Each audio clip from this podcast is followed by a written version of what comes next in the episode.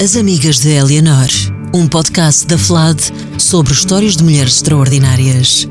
Ao vivo com Raquel Vaz Pinto e Pedro Vieira.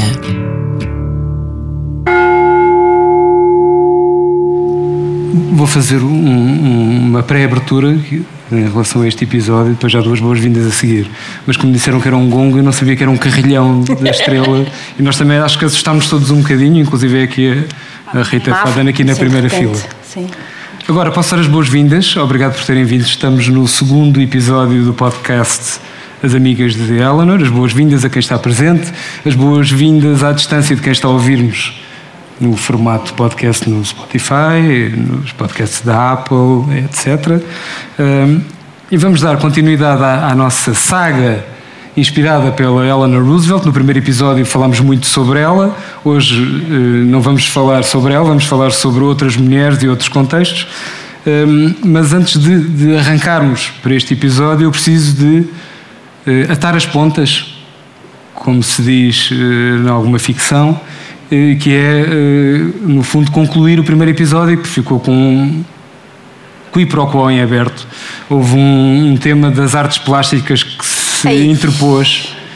Um, e que foi inesperado, na verdade, mas que me obrigou a uma promessa, e portanto, como as promessas em princípio são para cumprir, Ai, Deus. eu mandei pôr uh, Velásquez não é para mim, numa t-shirt e com as meninas de Velásquez adaptadas. Se nos estão a ouvir em formato podcast, depois podem pedir fotografias que nós enviamos por e-mail ou por redes sociais e, portanto, Raquel, aqui poderás trajar o teu Velásquez, que está bastante endiabrado, diria eu.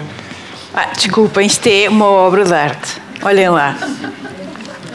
Velásquez não é para mim. Que espetáculo um bocadinho de pilhéria que tinha ficado em suspenso e, e, quando tratamos de pilhéria temos sempre que encerrar o capítulo. Eu estou sem palavras, olha que isto é raro. Não é?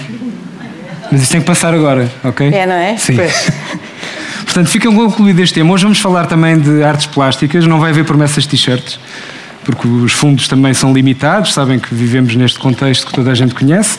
E, portanto, hoje vamos falar, sim, sobre o grande apagão. Uh, foi, foi o título que decidimos dar a este uhum. episódio e eu vou simplificar e a Raquel vai complexificar.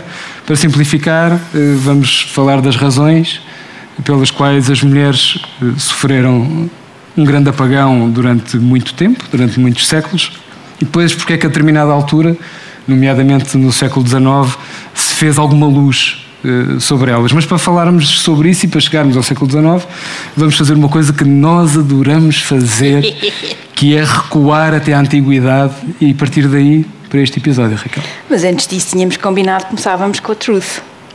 É verdade. Antes de irmos lá atrás na máquina do tempo, temos a inspiração para este episódio. Então vá. Dois, eh, como se diz nas reuniões, eh, pontos prévios. O primeiro ponto a, é a citação que nós tínhamos, eh, enfim, feito um promo, enfim, que, no qual se oferecia uma certa caneca, uma coisa muito. Uh, não tem nada a ver connosco, mas como sabem, o Pedro é um amante do capitalismo, que é uma loucura, portanto, tudo o que for marketing e coisas uhum. dessas é contigo. Um, Empreendedorismo. Empreendedorismo, Empreendedorismo, fica lindamente.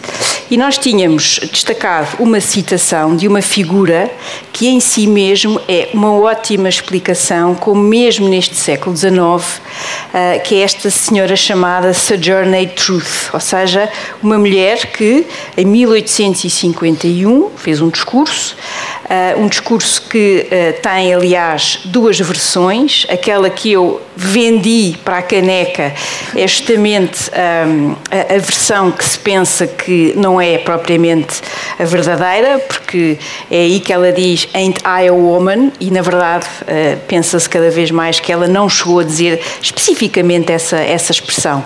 E Sojourner Truth é um nome que ela adota ela nasce Isabela Bombfree, eh, e Free aqui tem, obviamente, um elemento trágico e irónico. Ela nasce escrava, analfabeta, será analfabeta toda a vida, e uh, ela consegue. Uh, lançar um repto extraordinariamente importante, um repto que inclui dois aspectos: o ser duplamente discriminada, o ser mulher e não ser branca. E, portanto, ela consegue traduzir isso. E é muito interessante porque esta alteração do seu discurso, ou seja, o discurso é de 1851 e a tal versão que depois ganhou fama e tem aquela, aquele refrão importante, é, ela é escrita ou, enfim, adaptada com alguma liberdade em 1863. E 1863 é uma data importante, porquê? Porque estamos eh, durante, estamos no meio da Guerra Civil, na qual a, a própria questão, que não é no início, mas que depois obviamente adquire contornos importantes, a questão da abolição da escravatura é um tema fortíssimo ao longo da Guerra Civil e, portanto, é um exemplo de uma voz que é uma voz importante, mas é uma voz que ela própria não, eh, não é ouvida na sua plenitude, ou seja, tem aqui várias adaptações. E agora vamos ao segundo ponto prévio, eh, que é justamente eh, uma, uma das quiçá o Messi dos historiadores de Roma, que é Mary Beard. Uh, uma historiadora sobre a qual eu podia falar horas e horas, mas obviamente não vou. E ela escreveu, uh, não tanto na versão de historiadora, o livro dela, SPQR sobre Roma, é Ouçam, é daqueles que a pessoa está em casa, está a trabalhar ou noutros sítios e está a pensar, bolas, nunca mais chega a casa para ler o livro.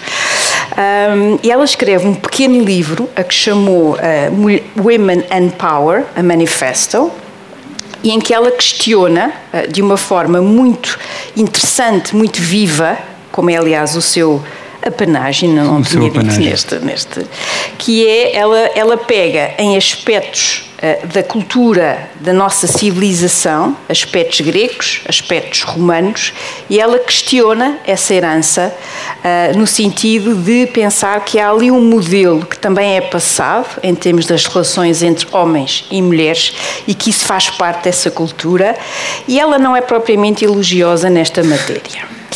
E, sobretudo, uma, uma parte, eh, eh, uma, uma, uma fala que é a fala de, uh, na Odisseia. Eu aqui aproveito para fazer já uh, a ponte a uma daquelas figuras, para mim, tipo, assim, panteão total, tudo o que vocês possam imaginar, que é o grande e extraordinário Frederico Lourenço. O Messi do classicismo. O Messi do chamar. classicismo em Portugal, é? uma das pessoas não sei, é, é, é mesmo invejável a qualidade, a capacidade de trabalho e o saber que ele tem. Quer dizer, um homem que traduz a Ilíada, a Odisseia, ainda traduz mais umas poesias e umas coisas pós-trocos, e depois, como se calhar tem pouco trabalho, ainda se pôs a traduzir a Bíblia, entre outras coisas. E agora também vai sair mais, tudo pela Quetzal, que tem tido aqui de facto um papel importantíssimo em termos dos clássicos. E na Odisseia, a pobre da Penélope, a moça que está à espera que uh, o herói da Odisseia regresse a casa e uh, está em casa, o filho tem lá uns, estão lá uns pretendentes e uns filhos, e aquilo está tudo ali em grande conversa, e às tantas começam a entoar canções, mas canções muito tristes. E a pobre da mulher, que no fundo não quer sequer lembrar-se, voltar a estar sempre a pensar no marido, que sabe-se lá o que é que aconteceu desde, desde que aquilo tudo lá em Troia deu o que deu, e portanto ela desce as escadinhas com duas escravas e vai lá pedir ao filho para, ao menos, troquem-me o disco. Quer dizer, ponham uma coisa mais alegre. Tenho a certeza que disse isso mesmo. Completamente. E o filho responde-lhe assim, e é esta citação que a Mary Beard pega e a partir daqui ela faz um repensar. Ela diz assim, ela não, a Odisseia, o miúdo, não foi só o Odisseu que perdeu o dia do regresso em Troia. Também pereceram muitos outros homens. Agora, volta para os teus aposentos e presta atenção aos teus lavores, ao tiar e à roca, e ordena às tuas escravas que façam os seus trabalhos. Pois a fala competirá aos homens todos, a mim, sobretudo, pois dele é o poder cá em casa. Nós lemos isto aos olhos de hoje e o que apetece dizer é este, este caramelo precisava era de um par de estalos. E, e também cancelem o Homero. Exato. Exatamente. Há que cancelar. Há que cancelar. O que é facto é que ela regressa calada e ainda vai chorar à conta disto tudo. Ou seja, a Mary Beard introduz-nos aqui uma dimensão, sobretudo uma dimensão que até está mais relacionada depois com a, o próprio modelo de Atenas e, a, e, uma invisibilidade das mulheres do ponto de vista político. Isso é muito interessante. E ela, ao longo do livro, vai buscar uh, mulheres que nós nos habituamos uh, a ver de uma forma muito negativa, sempre no papel de vilã. Medeia, a pobre da Cassandra a mulher da Agamenon, que eu acho que fez bem esse sinal, mas isso é outra conversa. Uh, mãezinha, mãezinha da Ifigénia, uhum. que o pai sacrifica à conta da guerra, ela tinha razões. Ela tinha razões. E, é claro, a grande figura de, da Medusa, que Caravaggio imortalizou. Aqui tramou-me um bocado, porque, tal como as echarpes, eu acredito em meias com personalidade. E tenho uma coleção de meias que eu adoro. Eu adoro andar de ténis, não parece, mas eu adoro andar de ténis. As meias não têm que ser uma coisinha que a pessoa põe e não se está por elas. Pronto. E o meu marido, que é um querido, ofereceu-me umas meias lindas com a medusa do Caravaggio. Se ele estivesse aqui para ouvir isso. Depois da releitura nesta perspectiva, são meias que eu agora só uso quando o meu clube joga contra o Futebol Clube do Porto. Não usem mais ocasião nenhuma. Dito isto, se pensarmos bem, o próprio uh, o contraste entre Heródoto, as suas histórias, nas quais de facto as mulheres aparecem, há heroínas que nós conhecemos, a grande almirante Artemísia, a rainha espartana Gorgo, a mulher de Dário, a Tossa, ela própria, filha de Ciro o Grande, estão a ver, portanto, versus o meu Tucídides, que de facto na história da guerra do Peloponeso, como bom ateniense de gema dos quatro costados que é, as mulheres quase que não registram. E isto faz-nos pensar, ou seja, faz-nos refletir. E a Mary Beard, para variar, pôs toda a gente e meio mundo a pensar sobre estas questões de que, se calhar, se calhar, uh, há muito uh, nesta herança que também tem o seu quê e que nós devemos, de facto, uh, questionar. E, e, e, mais uma vez, ouçam, é a maravilha, o fascínio, o elemento extraordinário que estarmos a discutir livros, documentos, textos que têm mais de dois mil anos, já estou a dar uns trocos, que têm mais de dois mil anos e que ainda assim nos despertam paixões, nos fazem repensar, nos fazem uh, refletir sobre as coisas. E isso é de facto algo que eh, todos nós gostaríamos muito um dia, quando fomos grandes, de fazer uma coisa dessas. Quando daqui a dois mil anos estiverem a falar de Raquel Vaz Pinto. É claro, com certeza. Dos, dos, seus inputs no Não sei, extraordinário ao, ao podcast. Ritmo, ao ritmo a que o, o iliberalismo anda, se calhar só cá ficas tu. Talvez. Vamos ver, vamos ver. Não façamos apostas. Ora, eh, Raquel, a, a, propósito da antiguidade, e porque tivemos que escolher, e eu tive que pôr algum travão nisto, tivemos que escolher algumas figuras. E pôr-me travões, acreditem, não é fácil. Não é fácil, não é nada fácil. Um, pena não estar cá o meu marido. É facto, pena, é? Né? se eu ouvisse isto. Uh, há uma série de figuras que sendo do reino da mitologia que sendo da ficção, são também arquétipos do real e, e das mulheres e que resolveste trazer aqui eh, como exemplos de figuras importantes e que realmente fazem uma, uma ponte com esta interpretação que se faz sobre o papel das mulheres desde sempre. Ora bem, um, em matéria de gregos e romanos, olhem, nós tínhamos aqui imensas figuras. Um, Helena de Troia, há um livro belíssimo do qual eu hoje vou ler duas citações, que é da Bethany Hughes, que também, entre mil coisas que faz bem na vida, escreveu outro livro magnífico sobre a cidade de Istambul ao longo de toda a sua história. É uma coisa mesmo daquelas que a pessoa fica arrasada com tanto saber. Temos Circe, ou seja, a grande figura. Temos Dido, de Cartago e temos a minha Ariadne, que é outra figura aqui super importante e que ao mesmo tempo foi eh, participou de forma involuntária, coitada, num dos meus dois grandes traumas em matéria de crescimento enquanto ser humano. Uhum. O primeiro foi quando eh, eu descobri, totalmente de forma aleatória, mas importante, que o Pai Natal não existia um, e digamos que isto foi um bocado tardio e eu na escola devia ser a única. Foi ontem. E portanto, ontem. digamos que exercia métodos que uh, uh, uh, a Carta das Nações Unidas certamente não acharia bem, quiçá mesmo a Convenção de Genebra em matéria de prisioneiros. E um dia deparei-me com uma revista da minha mãe, cujo título, assim manchete, dizia O que fazer quando eles descobrem que não há o Pai Natal? E aquilo, lágrimas, lágrimas, lágrimas. Fui ter com a minha mãe, que no fundo mentiu-me, em bom rigor, e tive dois, três meses sem abrir a boca. Portanto, estão bem a ver.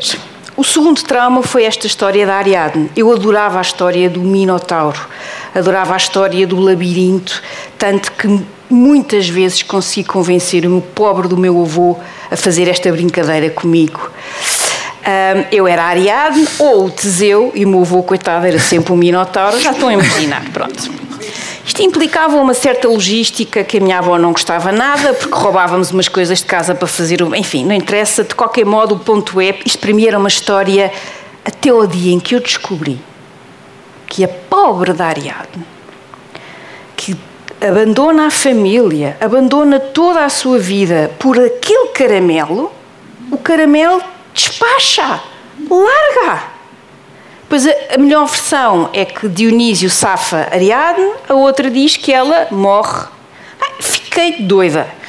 E, portanto, esta Ariadne e o malandro do pilantra do Teseu, notem bem o nome, que é para fixar, um, mas que agora foi recuperado e muito bem num livro da Jennifer Saint, tal como Circe, uh, cujo livro da Madeline Miller é uma coisa absolutamente. Ou seja, são duas figuras que ganham uma dignidade, uma densidade, uma personalidade que nos deixa, uh, finalmente, justiça feita a estas mulheres. A Dido de Cartago, eu acho que sinceramente de todas assim, elas. Ainda melhor tratada, não é? É. Porque a Eneida de Virgílio e aqui a tradução do Carlos Ascenso André da Quetzal, eu acho que ele, ele, na introdução apanha muito bem esta tensão que existe no próprio Enéas. Ele descreve-o como um não-herói. Ou seja, é um livro, eu até diria, mais humano, mais. Eu, pelo menos, uh, provavelmente, mais uma vez, mas agora não me faças t-shirt nenhuma. Uh, a Eneida toca-me mais, uhum. mas, eh, mas Dido é de facto uma, é uma das grandes figuras do livro e é inesquecível.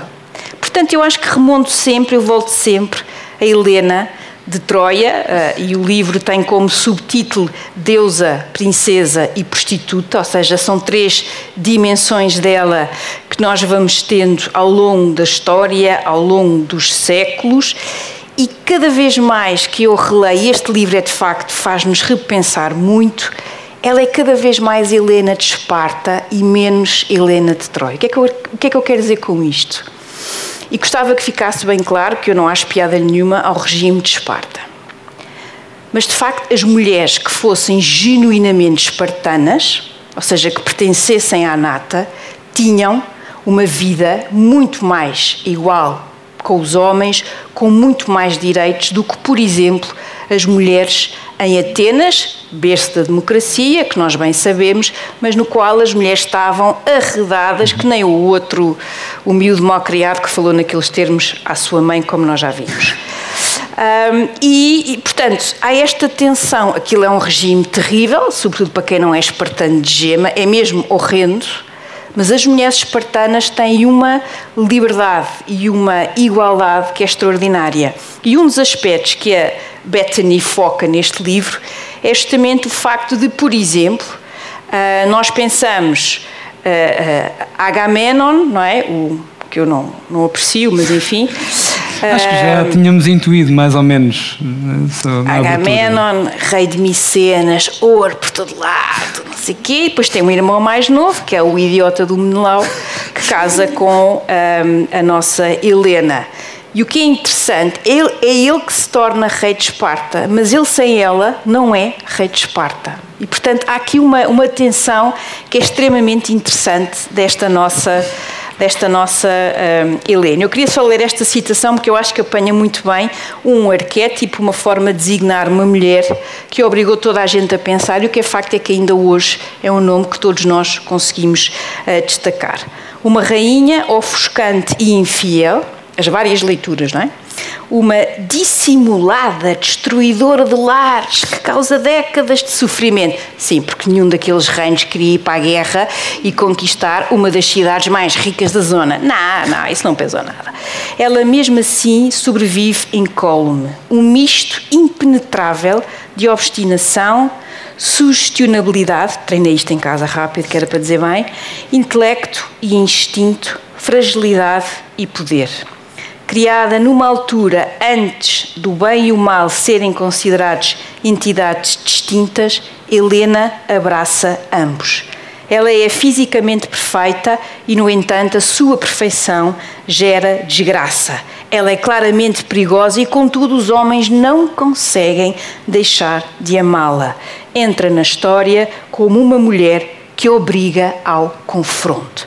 E o que é facto é que o Menelau cantou, cantou, cantou, quando chegou à altura, ficou com a Helena outra vez e, e a vida continua. Portanto, é, de facto, se eu tivesse que escolher de todas estas, seria esta a minha escolha. Uhum, vamos fazer aqui uma síntese da antiguidade em quatro figuras. É notável, parabéns, Raquel. Muito obrigada. Tens conseguido. Uh, agora voltamos, entramos no carro de Michael J. Fox, o Regresso ao Futuro, e damos um saltinho. Nós vamos falar de algumas Uh, mulheres estadistas. Mais uma vez tivemos que fazer uma escolha muito, muito apertada, uh, mas vamos fazer uma viagem até à Inglaterra do século XVI um, e, e, vamos falar de um reinado improvável que durou 45 anos, entre 1558 e 1603, de uma mulher absolutamente notável. Uma mulher absolutamente notável uh, uh, que é Isabel I. Um, e ela é notável, e eu aqui tentei resumir os meus argumentos, porque vocês, esta nossa reunião preparatória, ele tem esta figura e esta voz doce, este homem é um ditador que não tem explicação. Primeiro aspecto que eu queria destacar. Nós hoje dizemos, de uma forma até muitas vezes eufemística, famílias disfuncionais. Ora, Isabel é filha de Henrique VIII e filha de Ana Bolena. Como se tudo isto não é aquela, é aquela conversa eu que eu adoro, não é? Só matou duas mulheres em seis. Nós dizemos 33%. Ah, quer dizer, em seis só executou quem duas, nunca? quem nunca, exatamente. Um, e uh, ela é a terceira na sucessão, portanto, ela tem um meio-irmão que foi impecável com ela, que é Eduardo, mas uh, bastante doente e frágil e dura pouco, e depois chega ao poder a meia-irmã, que, é, que ficou conhecida na história como Bloody Mary, e acreditem que o tomate no cocktail não é o calhas. Um, e ela ela vive uh, aterrorizada boa parte da sua vida. Ou seja, isto é uma mulher que tem uma educação ótima, que tem uma instrução ótima, mas que vive sempre com o medo de ser ela a próxima de acabar como a mãe, Ana Bolena. E a Bloody Mary, obviamente, não gosta, vou dizer isto de maneira suave, da meia-irmã, porque a Bloody Mary, a Maria, é filha de Catarina de Aragão, que foi justamente preterida uh, a favor uh, da, da, dita Ana Bolena, e portanto há aqui, este é o primeiro ponto, ou seja, contra tudo e contra todos ela chega ao poder. Segundo aspecto, ela tem uma visão estratégica absolutamente notável nós hoje, para nós é muito fácil nós pensarmos, porque de facto Uh, uh, esta Inglaterra nos séculos seguintes vai ser de tal maneira que vai passar a ser grande potência, senhora dos mares, uh, uma potência que de facto moldou o mundo inteiro.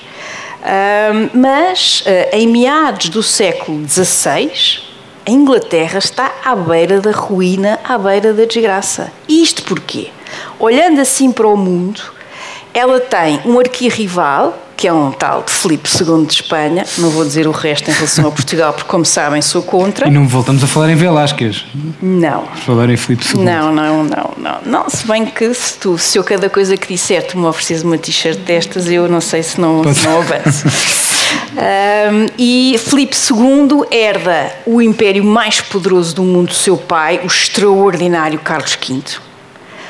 é a Espanha, é os territórios nas Américas, é o ouro por todo lado, é prata, essas coisas todas.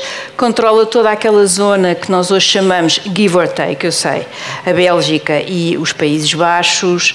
É um Habsburgo, portanto esta Inglaterra está cercada em termos de continente. Como se tudo isto não bastasse, há a luta entre católicos e, e protestantes está ao rubro, à conta do seu paizinho, em bom rigor, e uh, o Papa já vai excomungar mas explicitamente, e diz mesmo que quem conseguir matar Isabel I vai direitinho para o céu, numa jogada que me parece pouco soft power da Igreja nesta altura, mas é o que é. É várias. É, várias. Sim, assim de repente. E depois, como se tudo isto não bastasse, há a questão interna, ou seja, alguns nobres católicos internos ingleses, mas também os católicos da Escócia e os católicos da Irlanda. Resumindo, a vida dela, quando chega ao poder, isto está tudo à beira da desgraça. Nós não temos bem esta noção. E, no entanto, ela conseguiu dar a volta e conseguiu fundar, ajudar a fundar aquela Inglaterra que dominou os mares, que uh, tem a marinha mais poderosa do mundo. Aliás, a primeira vez que a expressão British Empire, tem que ser dita assim com este destaque, é criada em, 1500, é criada em 1577 é a primeira vez, imaginem o que é que isto daqui a uns séculos vai querer dizer. Ela vai ter, em linguagem de hoje, o apoio, o extraordinário apoio da alta finança, diríamos hoje assim.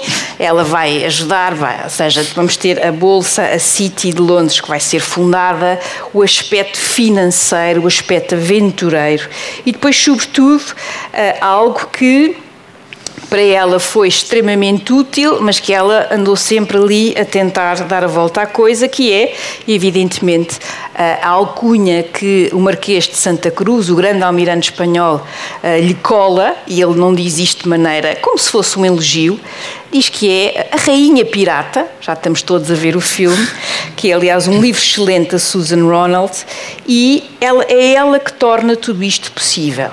E, mais uma vez, é uma mulher que um, não casou e assumidamente não casou. O que à época é sim uma coisa absolutamente extraordinária. E mais, ela durante o seu reinado todo, e agora isto vai-me dar um gozo especial dizer, vai andar a torear Filipe II e outros pretendentes uh, que, que, muitas vezes que quiseram casar com ela, seja do lado francês, seja o que for. O compromisso a que ela chega vai ser a sua sucessão através daquela que foi a grande rival, Maria Stuart, que também não acabou bem, diga-se em bom rigor, que é, uh, ou seja, vai dar início à dinastia Stuart que, e aqui Leonor Barroso, peço imensa desculpa, vai dar início ao período Stuart que nós podemos apelidar de uma das casas reais mais ineptas da história. Carlos I, depois temos o Cromwell, é a República, sangue, sangue, sangue, sangue, sangue. Depois sim, a Glorious Revolution, a Bill of Rights e tal, mas eh, tenham a santa paciência. Isabel foi a maior comparada com estes caramelos. E uh, no meio de tudo isto, ela tem uma frase que nós hoje, enfim, é um bocado talvez mítica, assim, aquelas coisas que colam, pronto, mas, mas que vai ao encontro. Uh, perante um, a ameaça espanhola, ela tenta regimentar as tropas e ela diz: Eu sei que tenho o corpo de uma mulher fraca e débil mas tenho o coração e o estômago para a luta de um rei e, mais importante que tudo, de um rei inglês. Ou seja, o ela ser mulher é de facto um tema. E ela quase que tem que ser, eh, se masculinizar para poder exercer o poder e, sobretudo, convencer as suas tropas que era fácil derrotar toda aquela malta uh, vinda de Espanha e uns arredores que, entretanto. A sua invencível armada, se calhar o pior adjetivo ou a pior utilização desse adjetivo na história, muito provavelmente. É isso, e muitas vezes as, as operações uh, das Forças Armadas dos Estados Unidos tendem a acertar em nomes que depois não caem bem. Depois, muito pouco tempo depois, percebe-se que, que, houve, que houve ali qualquer coisa que falhou. Nós agora. Uh, fazemos aqui um. Bem, eu ia dizer que íamos fazer uma pausa nas estadistas, mas não é verdade. Não. Porque vamos falar de uma estadista das artes e eu gosto muito de, de, de cultivar essa força das artes e, e, a importância das artes. mas não podia deixar de alfinetar um pouco a minha camarada de podcast, dizendo que agora vamos falar do Caravaggio com saias, mais ou menos. Agora sou mas, eu que te vou oferecer uma t-shirt. Uma espécie de, de Caravaggio, mas depois pintou lá as suas coisas. E, portanto, Artemisia Gentileschi, Raquel. Estou a arriscar tudo. Isso, isso, isso, isso, isso. Agora estás numa de Pepe. Bem, Artemisia Gentileschi. Quem é esta mulher? É uma pintora, sinceramente, que não tem palavras e geralmente é esta a piadola que se faz. Ah, pois, é uma espécie de Caravaggio. Agora, que fica aqui bem registado. Eu adoro Caravaggio, mas cada um na sua. É uma mulher que tem uma história de vida uh, uh, absolutamente uh, forte, dura, difícil, Uh, e que através da arte, uh, e ela aqui, ao contrário da Isabel I, ela numa carta que escreve ao seu patrono, uh, ela, ela às tantas escreve, irá encontrar o espírito de César nesta alma de mulher. E como se tudo isto não bastasse, diz assim às tantas, a arte falará por si. Esta mulher eh, é, é, ela nasce no final do século XVI e, e, tem, sobretudo, obviamente, a sua, a sua pintura na primeira metade do século XVII. Uh, mais uma vez, um livro magnífico da Mary Garrard que se chama justamente sobre ela e a história dela e os quadros e a forma como a vida dela influenciou os quadros, tal como o dito Caravaggio também foi influenciado pelaquela aquela, a sua personalidade ligeiramente dada ao confronto. Belicosa, vamos vamos belicosa, assim uma coisinha ligeira.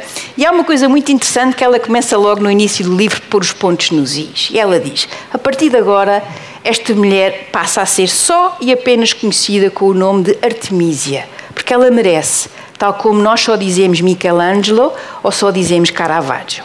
No caso de Caravaggio, também em bom rigor, só temos mais dois nomes, sendo o primeiro Michelangelo também não é muito. Agora, no caso do Michelangelo, Michelangelo, Ludovico, Buonarroti, Simone, de facto há muito mais jeito de ficar só com Michelangelo, mas é esta ideia de que há de facto aqui uh, uma, um, um lugar próprio. E depois, também, uh, a sua vida, ou seja, a forma como ela consegue transpor para a arte mais do que a sua vida, embora isso seja importante, ela, eh, como é eh, conhecido, vai sofrer eh, os horrores de uma violação e depois vai a julgamento uhum. um processo. Isso, num uhum. processo, uhum. e no qual é, à época, torturada para saber se está mesmo a dizer a verdade. Uh, e tudo isto, todo este processo, todo esta, este, este, este processo, nem sei bem como dizer isto, tudo isto é registado e com todos os detalhes, ela conta tudo com e, e, e aguenta-se a tudo, a tudo aquilo que é uma outra violência uh, neste, neste processo. E ela faz coisas uh, extremamente.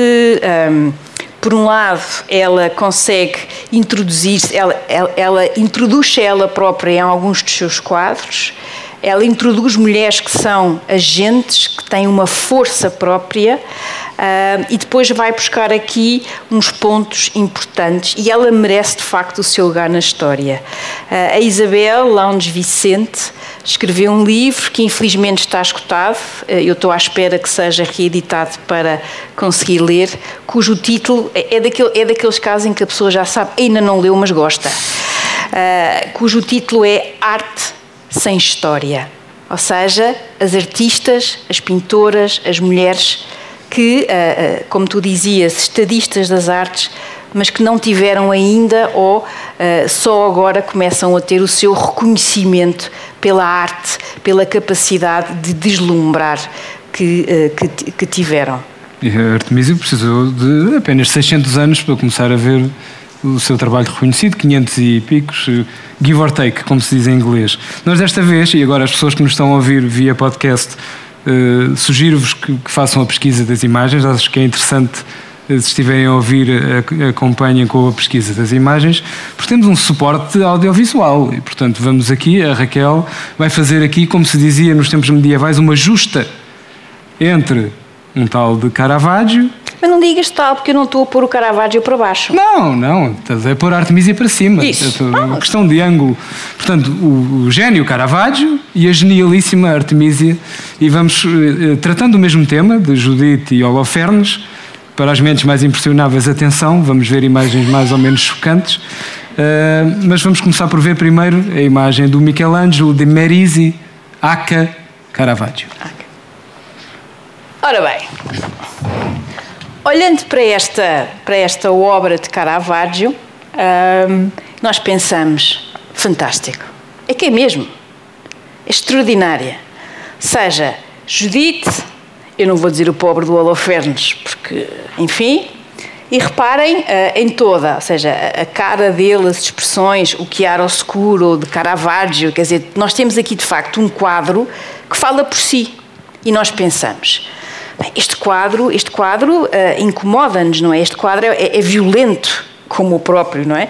É, é, é, é duro, e isto é um momento no qual a Judite, e aqui temos a ajudanta da Judite, se é que isto soa bem em português, a ajudante que aqui está. É um quadro magnífico. Mas agora, deem-lhe assim uma última mirada, viramos agora para o, para o quadro da Artemisia, com a mesma, o mesmo momento.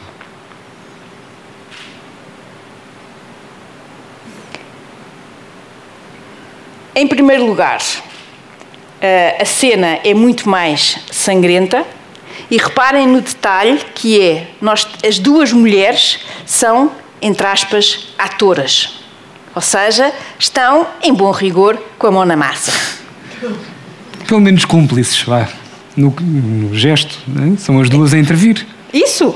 Ou seja, isto é, é, é, muito mais realista e pode parecer um detalhe, mas não é um detalhe de todo. Ou seja, são duas mulheres, porque no quadro do Caravaggio, se vocês repararem, a, a ajudante, que até é mais velhota, está ali um bocado expectante a ver aquilo. E, e, e a própria postura uh, de Judite em versão Caravaggio é um bocado assim, não, ver? Não me faças nódoas na roupa, não é? Está um pouco nessa... Não, não me sujo o vestido, que isto não vai sair agora Sim. na primeira lavagem. Um, aqui não. É uma, uma agência própria, uma, uma realidade própria. Estas mulheres estão mesmo a, a, fazer, a, a, matar o pobre do Holofernes e, e, ao mesmo tempo, com isto, a, ter toda uma, uma. É uma. Para nós hoje, até provavelmente, é uma pintura que, que, que não é assim, se calhar, mas à época isto é absolutamente é tão revolucionário que durante muito tempo o quadro nem sequer teve muito bem exposto, ou era exposto lá assim num cantinho, porque isto chocava, isto abanava, isto deixava, deixava uh, as, as, as pessoas muito desconfortáveis. Mas o que é que se pode estar a imaginar com a cabeça de Holofernes na mão, não é? É isto. E, portanto, ela, Artemisia, uh, tem de facto aqui uma, eu não lhe consigo fazer justiça e aconselho vivamente que pesquisem, que procurem. Ela tem vários quadros, tem, por exemplo, três Madalenas que são maravilhosas. Uh, tem uma capacidade, como esta Mary Garrard nos explica tão bem. Há, ela diz: há pintores que nós conseguimos, conseguimos perceber a evolução, não é? As influências, o, o adaptar, o estilo, e, e a obra deles reflete essa evolução. E ela diz: Artemisia é totalmente diferente.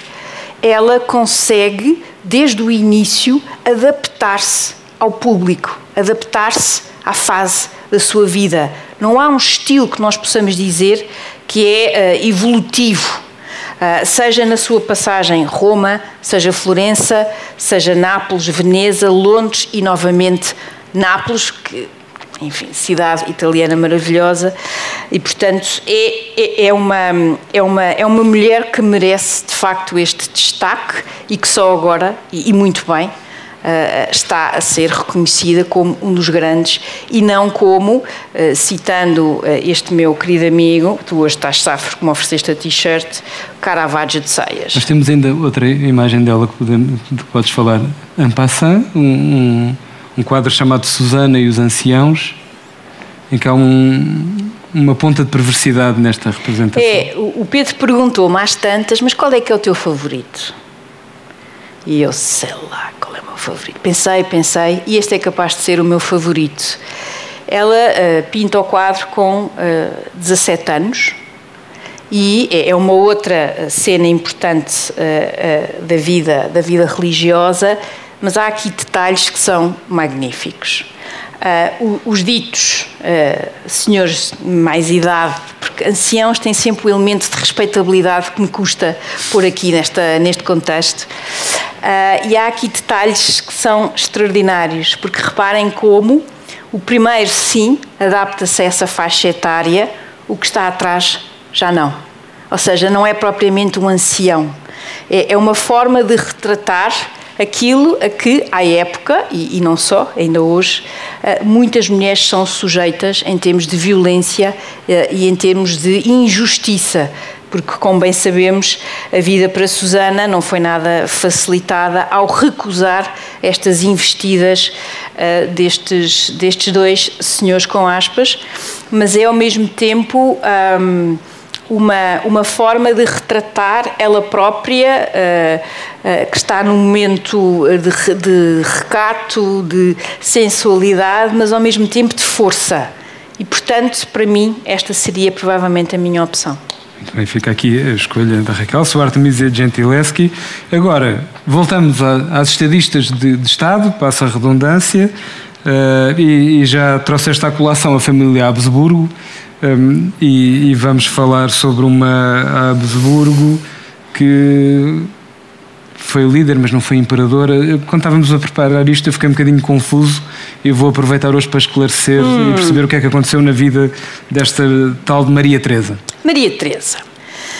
Uh, sim, mais ou menos segunda metade, não é bem, mas segunda metade do século XVIII. Maria Teresa, Habsburgo, Habsburgo de Gema, o que quer dizer Habsburgo de Viena, um, e uh, que uh, chega, ou seja, ela chega ao poder uh, porque o seu pai, ou seja, o ponto é, enquanto mulher, ela é arquiduquesa de, de, de Viena dos Habsburgos, mas àquela época, os Habsburgos, que era quase uma coisa por, como agora dizemos à conta do computador, por default, não é?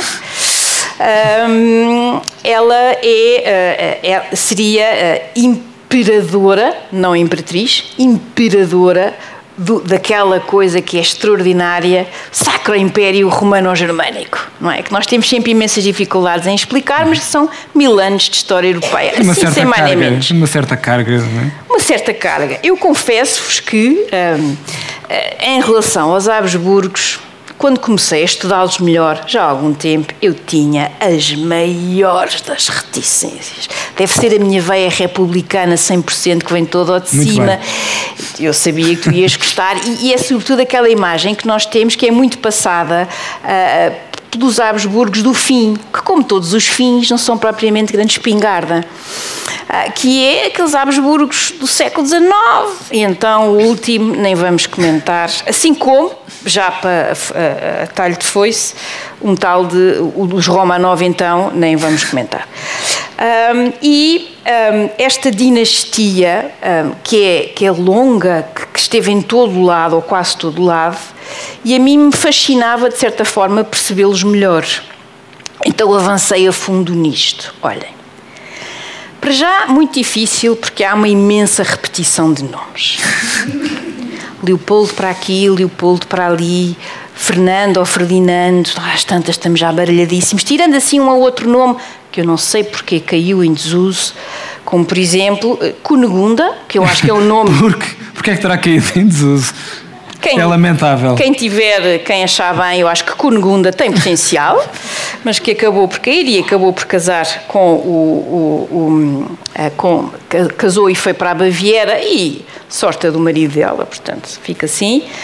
E aqui os Habsburgos uh, têm uma crença tão grande em si próprios, têm uma crença, uma convicção de uma excepcionalidade quase sagrada de que, isto é, é de forma perversa, mas aqui é, é, esta excepcionalidade faz com que o que interessa, o que faz a diferença é ter sangue a Habsburgo. E ter sangue Habsburgo é muito mais importante uh, do que uh, ser-se. Ou seja, entre ter uma Habsburgo no poder e ter um que é homem, mas não é Habsburgo, antes o sangue Habsburgo. E é muito interessante porque ela, ela consegue, e tem aqui ainda um, um período bastante, são quatro décadas no poder, ou seja, ela é arquiduquesa, é ali que está o poder, mas é o marido dela que assume a função de eh, imperador, imperador, porque ela não pode ser devido à lei sálica, eh, que é a lei que impede as mulheres de eh, governarem. Uh, tirando, obviamente, outras monarquias, a mim parecem bastante mais esclarecidas, uh, nas quais as mulheres podem de facto ser. Um, ser rainhas e uh, de pleno direito. E, portanto, esta ideia do sangue Habsburgo é muito interessante. Ela, durante estas décadas, ela vai, ela vai pôr um, um, conjunto de reformas em andamento, vai fazer, ou seja, ela é muito. É, é, é, é há muita resistência, porque é mulher. Ah, não, e deixava tantas... de ser, uma curiosidade, quando estávamos a preparar o episódio, uh, Raquel não queria bem usar o adjetivo conservadora para a família Habsburgo, não é bem esse o não, porque a sentido, forma como mas... nós falamos em Portugal de conservadorismo é uhum. é errada. Não, não é ser conservador não é ser contra a mudança ou ser reacionário. Ser conservador é acreditar que há um conjunto de coisas que estão a funcionar bem e, portanto, devem continuar e o que não está a funcionar bem toca a trocar e andar. Uhum. Mas havia aqui, bem, para dizer de uma forma simpática, uma, uma resistência à mudança a Habsburgo e daí essa preponderância do sangue, que vem a manifestar-se se virem também retratos, aconselho pesquisas na internet por imagens do famoso queixo Habsburgo, para se ficar com uma ideia dos problemas que a consanguinidade trouxe, e são os visíveis. Não, mas a culpa genuína da consanguinidade e da queixada Habsburgo, tu estavas a dizer só queixo e assim não fica bem, é também do Martinho Lutero.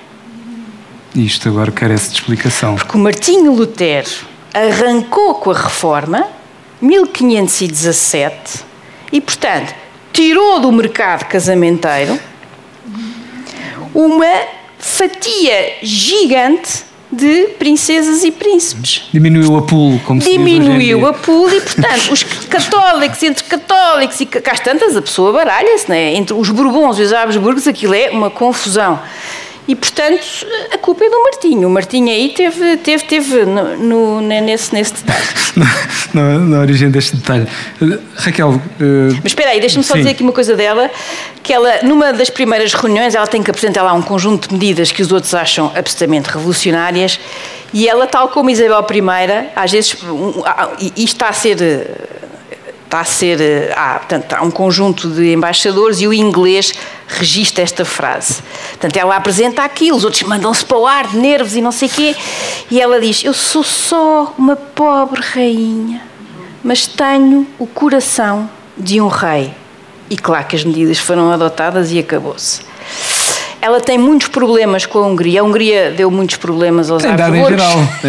Agora é por outras razões. Uh, mas a Hungria queriam ser independentes, que chatice estas coisas, não é? Um, e estava ali ao rubro e ela, com medo de perder, eh, porque era de facto uma fatia importante, um, ela pega na, no, seu pequeno filho nos braços e lá vai ela para a Hungria uh, e apela diretamente aos nobres e eles, perante aquela imagem da mulher, uh, a mãezinha com a criança, são incapazes de avançar com as ideias de revolta, depois mais tarde vão se vingar e vão se revoltar à séria. E ela tinha pequenos detalhes que fazem muita diferença. Por exemplo, falar com os seus súbditos uh, uh, uh, em, em Viena com o sotaque de Viena, mas na Hungria com o sotaque húngaro. Ou seja, o adaptar ao contexto, o que revela que Maria Teresa tinha uma, uma inteligência emocional extraordinariamente uh, uh, forte. E, e, depois, ela tem muitos filhos, o casamento é muito feliz e uh, há uma espécie de aposta nos quadros, nas representações da família. Uma espécie de presidência aberta, mas num registro monárquico, ou seja, vê-se as pessoas, pode-se ir falar com as pessoas, não é aquela distância uh, que caracteriza. E, portanto, nesse sentido, ela fez aqui imensa diferença. E há um livro sobre os Habsburgos, que é do Andrew Whitcroft, que eu aconselho vivamente, porque vocês vão ficar mesmo. Eu fiquei. Surpreendidos com a fibra de alguns destes Habsburgos que a pessoa não imaginaria, tendo em conta os exemplos do século XIX. Muito bem, Raquel, eu sei que isto vai chocar-te um pouco, mas estamos perto do final do nosso tempo de episódio. Não pode ser. É verdade. O tempo passa rápido quando estamos a divertir-nos, diz o grande chavão. vamos falar um pouco sobre o Brasil e sobre mulheres do Brasil, eh, que é algo que tu gostarias de vincar. Muito bem. Então, outra Habsburgo, e eu já tinha falado sobre ela, a famosa Leopoldina, que teve, e eu sei bem que estou em Portugal e sou portuguesa, eu vou dizer isto mesmo: o azar de casar com Dom Pedro. Um, isto é fruto uh, de um livro muito, uh, mesmo muito, muito, uh, um pequeno livro, mas que é de facto um, é esta a independência do Brasil, as mulheres que estavam lá. É um conjunto de histórias sobre mulheres que existem e que, sobre as quais a história não estava feita, vários nomes, eh, vários nomes importantes. Para mim, tirando a, a Leo, é assim que eu trato a Leopoldina. Foi assim que a Raquel se referiu a ela quando falámos a primeira vez neste episódio. Eu pensei, ela está a falar de quem? Tim Leo, Não, totalmente. temos falar da Leo. E eu, claro que temos de falar da Leo. Google, Leo Habsburgo. Exato, vês? A minha favorita é Maria Quitéria de Jesus, uma mulher que uh, teve que se mascarar de homem para ir combater. Não só combateu, como uh, pela sua coragem absolutamente extraordinária, ela, depois, claro, eles percebem que ela não é homem, certo? E ela continua no regimento, na luta pela independência, é promovida passa a comandante e no final da guerra é, uh, recebe as condecorações uh, XPTOs da altura. É uma mulher absolutamente extraordinária. Mas voltando aqui à nossa Leo, eu queria só primeiro trans transmitir-vos aqui, vamos lá imaginar, rei Dom, Dom Pedro, no Brasil, trópicos e tal, e ela em Viena, que não é uma cidade, vamos dizer isto, quentinha, não é? Portanto, há aqui já um contraste. Uma mulher educada, instruída, apaixonada pela ciência. Ela era uh, uma, uma, uma cientista, neste sentido, a curiosidade da ciência, era totalmente obcecada por mineralogia e pela botânica. Uh, um misto de iluminismo de um lado e, por outro lado, aquele absolutismo Habsburgo.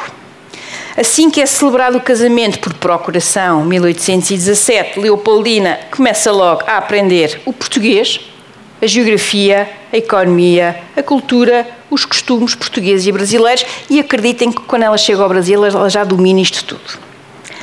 E, ao mesmo tempo, esta mulher, que se corresponde imenso com o seu pai e, sobretudo, com a sua irmã, Maria Luísa, que teve, na sua lógica, o azar de casar com, com uma família, assim o designava, um tal, um chamado o corso sanguinário, um tal de Napoleão. Pronto. E pronto, e a família ainda não tinha de certa forma esquecido o pormenor da cabecinha da Habsburgo, Maria Antonieta, que numa certa fase da história de França uh, ficou sem ela. Aliás, estão-me a fazer esse sinal mesmo por causa do tempo. Ah, mas eu agora tenho que claro, claro. terminar. em matéria de troca de mimos, eh, Leopoldina trata o marido por o príncipe bárbaro. E ela é de facto eh, alguém que uh, vai ser, enfim, ou noutra, numa das últimas cartas que ela escreve, uh, o sedutor monstruoso. Uh, porque ela vai ser objeto de, de, um, de, um, conjunto de desfeitas mesmo públicas que, que, que, que, ou seja, sem e o temperamento violento de Dom Pedro. Intelecto, força de vontade, como sabemos, Dom João VI parte, Dom João VI parte muito contrariado, ao contrário da Carlota Joaquina, que foi contentíssima de regresso a Portugal. Dom Pedro fica a pensar que lhe vai calhar a mesma sorte e aqui uh, Leopoldina tem uh, uma visão. Ela pensa que antes um império do que uma república brasileira, numa espécie de monarquia institucional, ela arregaça as mangas e às tantas, neste capítulo é dito, ela uma Habsburgo que encomenda nada menos do que a Constituição Republicana dos Estados Unidos, para estudar e refletir, tem sem sombra de dúvidas uma história muito boa para contar. E aqui, Dom Pedro lá vai viajar a caminho de São Paulo, no verão de 1822, e Leopoldina é deixada no poder, com poder de facto. É regente e a sucessora Dom Pedro, caso lhe acontecesse uh, alguma coisa, e uma parceria muito profícua com uma das grandes figuras da independência brasileira, José Bonifácio, uh, e uh, são eles que escrevem o texto, congeminam aquilo tudo e depois escrevem ao Dom Pedro, e é assim que vai lá chegar a ideia de que, ouçam, o melhor é acabar e fazer já aqui a ruptura com Portugal. E ela, aliás, acrescenta uma cartinha em que lhe faz assim umas massagens ao ego a dizer que se ele declarar a independência é espetacular e tal, e é assim que a coisa avança. Portanto, esta Leopoldina, esta Leo, que acaba, acaba triste, acaba sozinha, muito maltratada uh, por Dom Pedro, mas de facto, sem ela e sem a sua capacidade de articular, de pensar, de entender e a sua curiosidade, ela uh, genuinamente uh, não. Uh, o Brasil teria sido muito. O período revolucionário teria sido muito menos claro e muito menos evidente nesse, nesse sentido. Bem, Raquel, estamos mesmo perto do fim. Vamos falar de uma forma muito sucinta num homem, um tal de John Stuart Mill, e depois encerrar com uma citação da nossa Eleanor, nossa Leninha. A nossa Leninha ou a nossa Nunu, ou também pode ser. Também pode ser. Olhem, hum, é absolutamente uh, pensar em tudo isto e, e, pensar como é que os direitos das mulheres se vão tornando uh, mais sistemáticos, pensados e não ter em conta o trabalho extraordinário de um tal John Stuart Mill, não pode ser. Até porque eu tenho aqui à minha frente a, a pessoa que melhor conhece em Portugal a obra de John Stuart Mill, o José Tomás Castelo Branco, e que, aliás, me chamou a atenção para um, um pormenor. John Stuart Mill escreve, uh, uh, ou pelo menos o livro é publicado, já estava escrito, uh, um livro muito importante, The Subjection of Women, em 1869. Mas, de facto, se eu tivesse que escolher um trechozinho que ajudasse a explicar este homem, eu teria que escolher a dedicatória que ele faz à sua, ao amor da sua vida, Harriet Taylor, que ele conhece em 18... Agora reparem bem como é que eram estes tempos.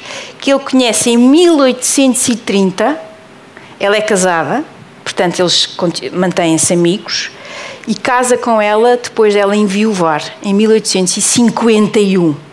21 anos à espera e ela depois morre em 58. Ele publica aquela que é a sua grande obra, On Liberty, em 1859, Uh, e uh, a dedicatória que ele faz, que eu vou ler uh, em inglês, mas eu vou ler isto, fica, porque eu não consegui, eu não tive coragem de traduzir esta, esta dedicatória, porque a forma como ele, ele, é o amor que ele tem por ela, mas sobretudo o respeito intelectual que ele tem por Harriet Taylor, e ele diz: To the beloved and deplored memory of her, who was the inspirer and in part the author of all that is best in my writings, the friend and wife whose exalted sense of truth and right was my strongest incitement and whose approbation was my chief reward, I dedicate desse volume. E depois ele tem mais dois parágrafos, mas que eu agora não vou ler e deixo assim em suspense, mas é, é esta forma de entender uma parceria entre os dois que foi importantíssima para a história das mulheres. Bem, para concluirmos então. E agora para concluirmos, eu queria, nós combinámos que concluíamos sempre com uma citação da nossa, sei lá, nós vamos ter que arranjar aqui um petit nome, já estamos uhum. íntimos da Eleanor. Uh, e eu pensei numa que é, que é da sua autobiografia e é quando Eleanor Roosevelt é escolhida para fazer parte da delegação dos Estados Unidos às Nações Unidas e depois mais tarde uh, uh, com todo aquele processo que nós já falamos da Declaração Universal dos Direitos Humanos. E é muito interessante, estamos a falar de uma mulher que eh, já está na fase, eh, portanto, pós, eh, pós Franklin, ou seja, viúva, uma mulher que já fez sei lá quantas palestras, quantas crónicas escritas, uma vida inteira, viajou pelo mundo inteiro e, no entanto, ela está uh, com uma, diríamos nós em bom português, uma carrada de nervos neste momento. E porquê? E ela diz assim: esta é a primeira sessão. Ela diz, durante toda a sessão em Londres da Assembleia, senti-me como se estivesse a pisar ovos. Eu sabia que era a única mulher de toda a delegação e que não era de todo bem-vinda. Mais ainda, se eu não fosse capaz de ser um membro útil, não seria apenas considerado um falhanço individual, mas sim um falhanço de todas as mulheres.